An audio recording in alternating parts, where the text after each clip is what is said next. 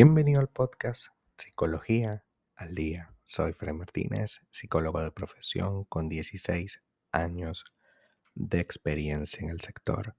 Como pudiste ver en el título de este episodio, hoy vamos a hablar un poco acerca de cómo evitar entrar en una relación tóxica. Recordando que una relación tóxica es aquella en la que una o ambas partes sufren de algún tipo de maltrato, abuso, manipulación o dependencia emocional. Estas relaciones pueden afectarte negativamente tu autoestima, tu salud mental y hasta tu salud física. Por supuesto también nuestra capacidad para relacionarnos con otras personas en el futuro, ya que genera una especie de trauma acerca de lo que debería o no vivir en una relación. El maltrato emocional y el abuso sufrido en una relación tóxica tiene señales muy claras y algunas de las que debes estar pendiente siempre son, primero, la falta de respeto. Si tu pareja te insulta, te humilla, te critica constantemente o te hace sentir inferior que él o que ella porque él tiene más dinero, más trabajo o un estatus social distinto, por ejemplo, es profesional mientras que tú no lo eres, es mm, tiene más edad mientras tú no la tienes, tienes más experiencia mientras tú no la tienes, y te hace sentir inferior por esos detalles, es una falta de respeto que no debes tolerar. El respeto es la base por la cual una relación sana se mantiene equilibrada y tranquila.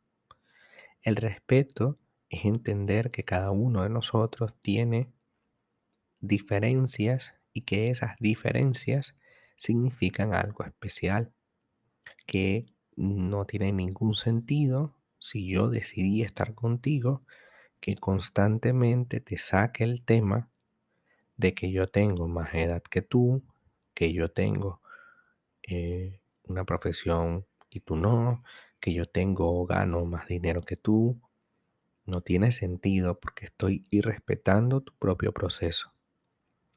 Otra señal es el control. Si tu pareja quiere saber más dónde estás, con quién hablas, qué haces o qué piensas en todo momento, porque a ver, de repente se preocupa por ti, son las 10 de la noche, no has aparecido en todo el día, puede ser que escriba dónde estás, qué haces, con quién hablas, obviamente. Pero si esto se hace en todo momento, estás ante una situación de control que puede derivar en celos, posesividad o incluso aislamiento.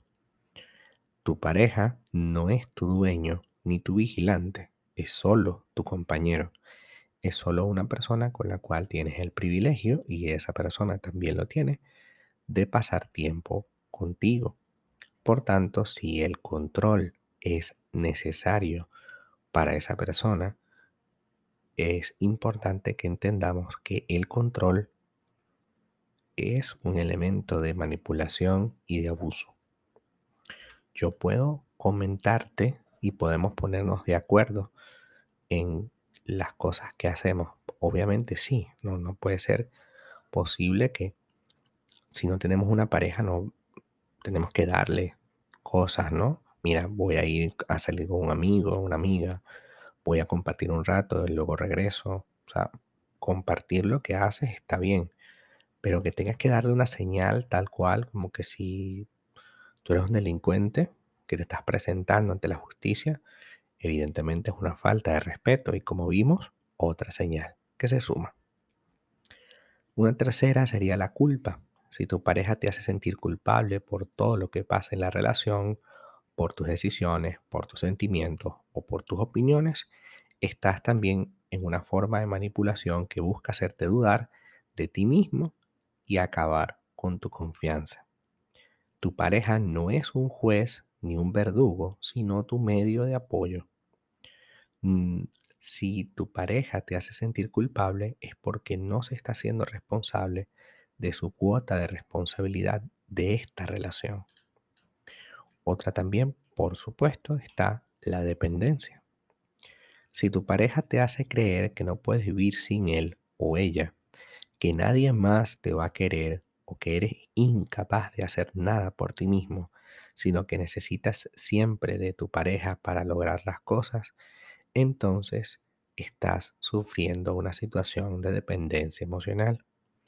Tu pareja no es tu salvador, no es quien llena tus vacíos, no es quien completa tu vida porque tu vida está incompleta hasta que lo veas. Tampoco es tu droga. Tu pareja es un complemento. Tú eres un ser completo, pleno, que te unes a otra persona porque así lo deciden ambos y porque comparten intereses y planes en común. La persona que te hace dependiente te roba tu autonomía, te roba tu capacidad para tomar decisiones y te impone una manera de vivir basada en preguntar y aspirar eh, la aceptación de la, y la validación de su pareja. Resulta que yo no puedo vivir con alguien que necesito que me valide todo el tiempo, porque va a llegar un punto en el que esta situación se haga insostenible, en el que yo no pueda salir a la calle sola porque siento que si lo hago sola, pierdo algo o me siento mal o no puedo hacerlo porque simplemente necesito a mi pareja salvadora, a mi pareja que llena todo mi espacio, a mi pareja que me completa. Entendamos algo. La relación de pareja es una decisión. Una decisión que perfectamente puedes dejar de hacer. Hasta acá nuestro episodio del día de hoy. Muchísimas gracias por quedarte aquí hasta el final. Si deseas saber más sobre mi contenido, www.fraymartinez.com. Para consultas online, www.fraymartinez.com y también sígueme en mi Instagram, arroba Fray Martínez 20. Muchísimas gracias y hasta el próximo episodio.